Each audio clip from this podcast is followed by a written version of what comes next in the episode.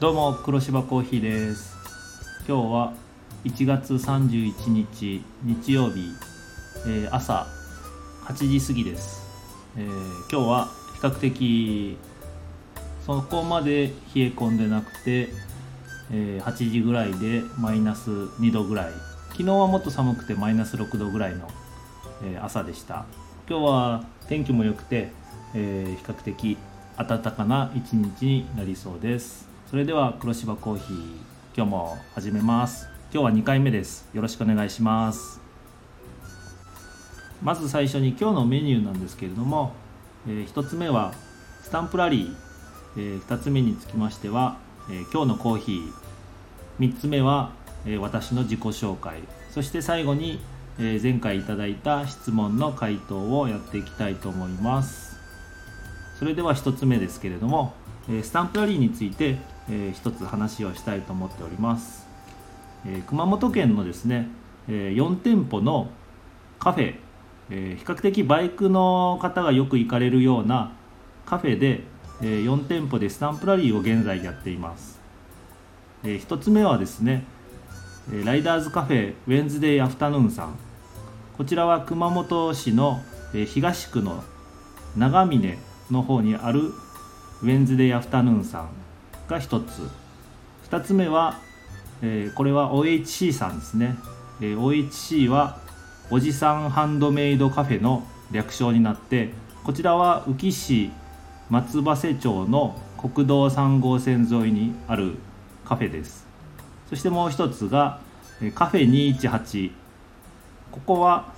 えー上益城郡大和町の方に、えー国道218号線沿いにあるカフェ2183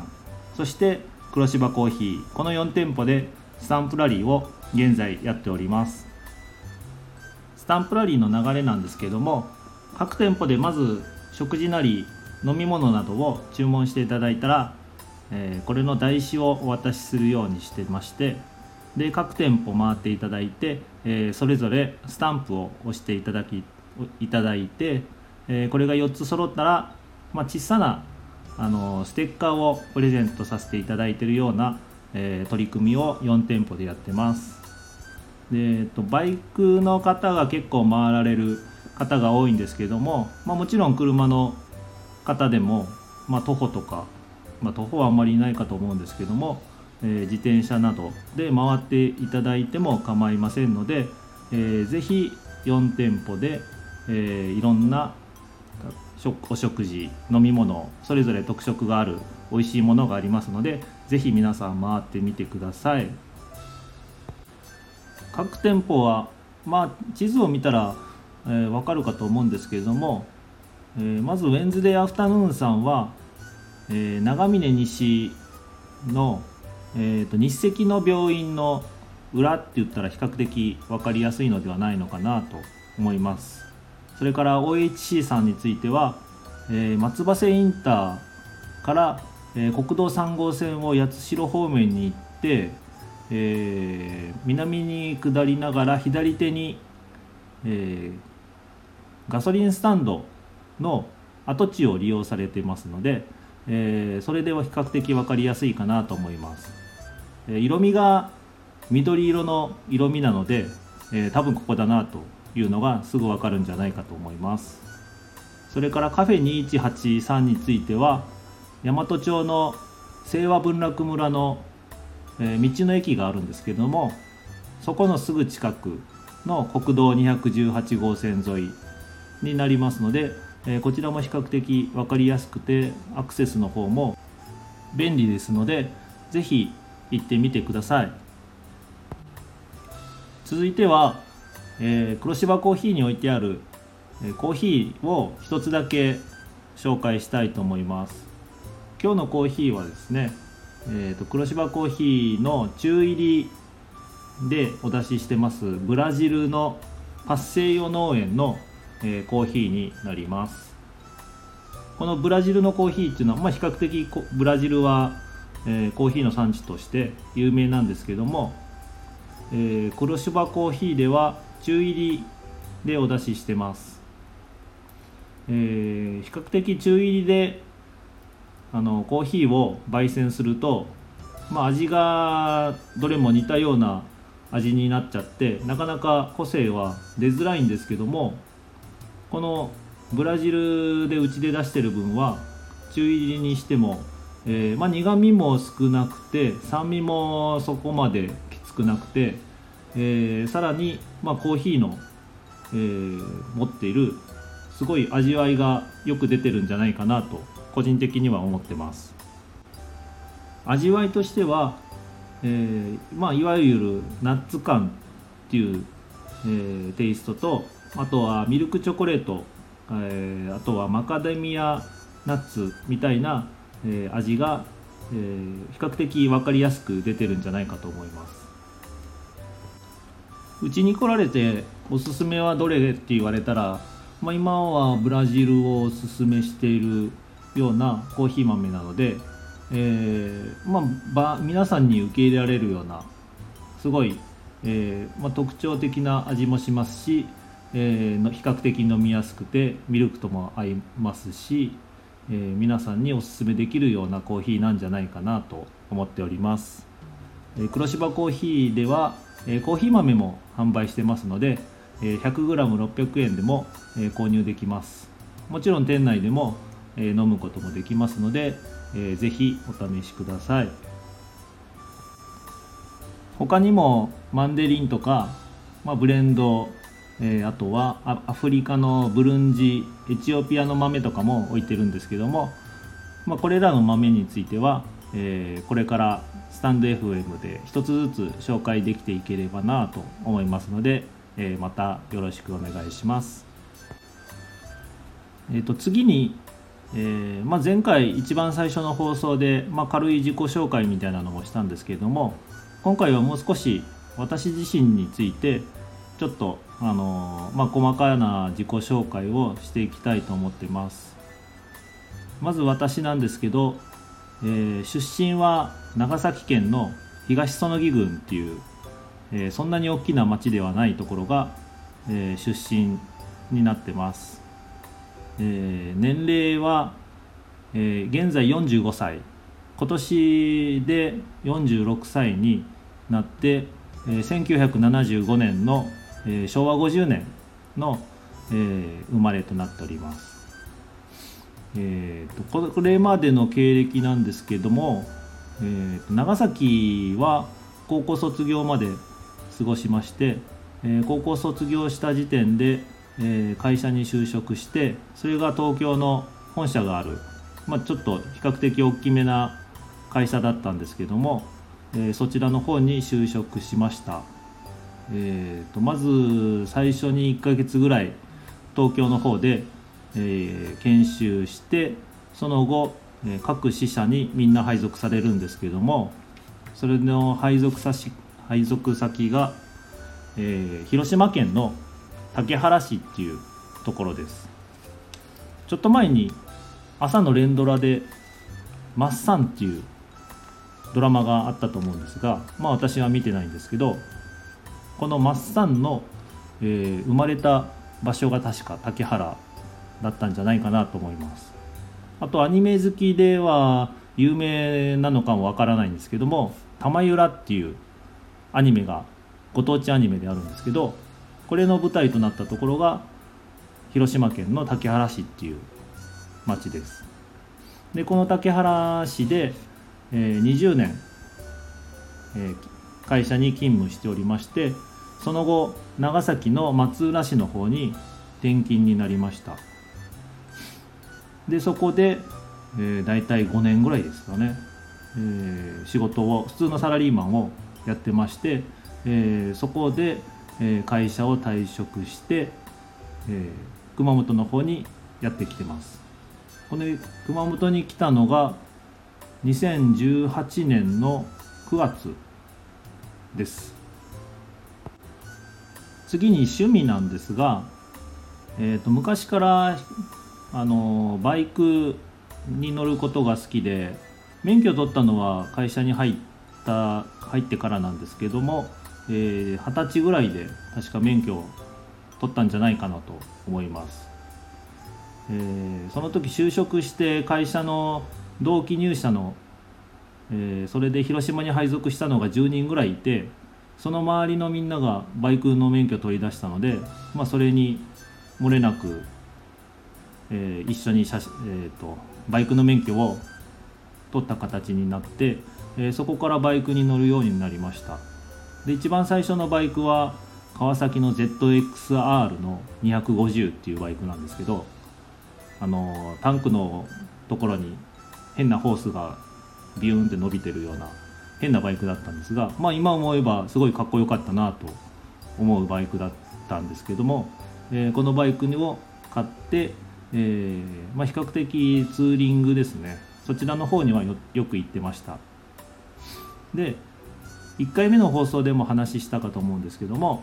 えー、このバイクで阿蘇にツーリングに来ることになりましてこれは会社の先輩と、えー、一つ下の後輩と阿蘇のバイ阿蘇の方にツーリング来ることになりまして、えー、そこで、まあ、阿蘇の景色に取りつかれたと、まあ、いうような形で、えー、まさか熊本に住むことになるとは全然その時は思ってなかったんですけども、えー、まあ面白い人生だなと今は思っております。それでバイクはまずっと乗り続けてるんですけどもそれで10年ぐらい乗って、まあ、30過ぎたぐらいなんですけどもそこからなぜかミニバイクのレースにはまってしまいまして、えー、ミニバイクのレースを、えー、そこから30過ぎからまあ今もそんなには乗れてないんですけども、まあ、たまに練習とかは行くような形にしてて、えー、ミニバイクを始めるような活動をしてます。えーと、その時は広島に住んでたので、えー、広島中国中四国あと九州の方にもたまにレースで来てましたそれでミニバイクは NSR のミニっていう 50cc の2ストロークのバイクに乗って、えー、レース活動をしてましたけれども、えー、今はホンダのグロムっていう4サイクルのバイクに乗ってます。でこれが2017年からえー、グロームでレースをしてるんですけども、えー、これは熊本の HSR 九州っていうホンダの工場内にある、えー、サーキットでレース活動をしてまして、えー、2017年は一応まだ参加人数が少なかったんで、えー、HSR のドリームコースっていう小さなコースがあるんですけど、えー、年間チャンピオンに、えー、なって、えー、その流れでえー、茂木サーキットの、えー、全国大会の方にも、えー、出ております。まあ、結果は散々たるもので、まあ、いい経験になったかなと思います。まあ、あんな大きなコースで走ることはおそらく今後はないかなと思っているので、良い経験になったかと思っております。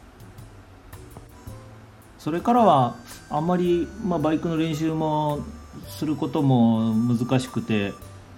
今は年1回12月にある HSR 九州のミニバイクの8時間耐久レースっていう